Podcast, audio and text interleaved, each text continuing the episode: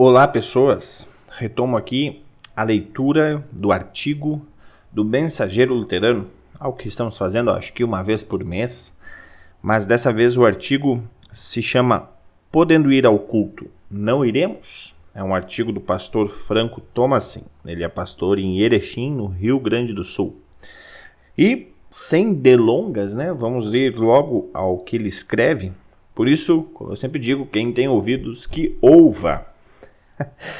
Vamos lá, o artigo diz o seguinte: Podemos ir ao culto? Não iremos?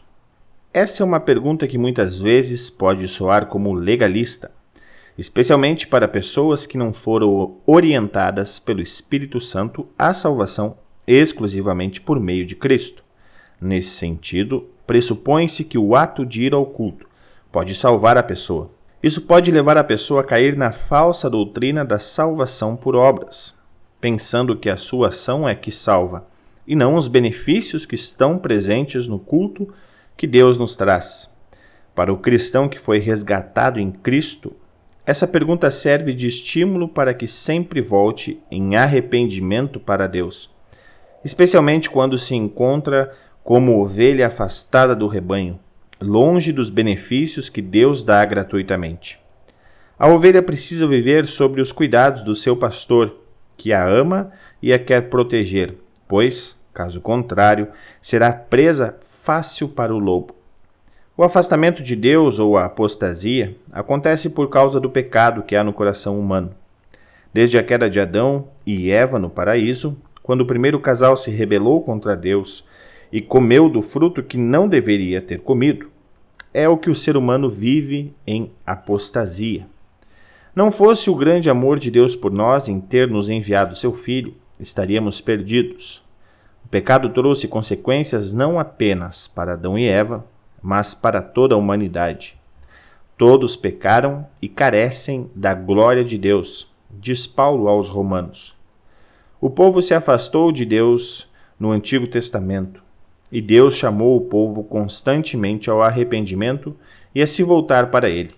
O verbo voltar é muito comum no Antigo Testamento, usado mais de mil vezes. Em mais de cem casos, a palavra é traduzida como arrepender. O profeta Jeremias relata que o povo de Efraim disse: Tu me castigaste e fui castigado como um novilho ainda não domado. Converte-me e serei convertido, porque tu és o Senhor, o meu Deus. E Deus amorosamente respondeu: Não é Efraim o meu filho querido? O filho das minhas delícias? Pois sempre que falo contra ele, lembro dele com ternura. Por isso, o meu coração se comove por ele, e dele certamente me compadecerei, diz o Senhor. O arrependimento é obra de Deus Espírito Santo, que leva a pessoa a renunciar o pecado, clamando por misericórdia e retornando ao caminho de Deus. Não foram poucas as vezes em que Deus chamou o povo para perto de si. No Novo Testamento, Jesus diz: Quantas vezes quis eu reunir os teus filhos, como a galinha junta os seus pintinhos debaixo das asas, e vós não o quisestes? Os textos citados acima ressaltam o grande amor de Deus por toda a humanidade.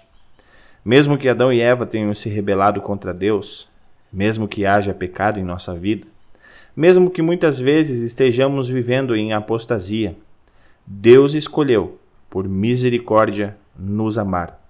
Deus pagou um preço muito alto. Ele enviou o seu filho Jesus para morrer na cruz e, através de sua obra, garantir que eu e você fiquemos coladinhos com Deus por toda a eternidade. Há uma nova vida que nos espera no futuro, e esta nova vida é antecipada a todos nós através da palavra de Deus e de seus sacramentos.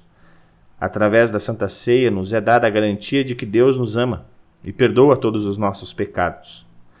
Olhando para a cruz de Cristo e todos os benefícios de ter uma vida sob os cuidados de Deus, convém a pergunta: podemos ir ao culto?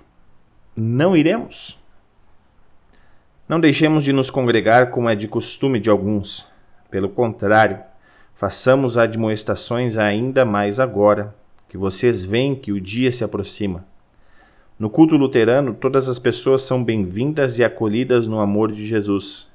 E na medida em que as coisas parecem estar voltando ao normal, como se já caminhássemos para a pós-pandemia, cabe a reflexão: podemos ir ao culto?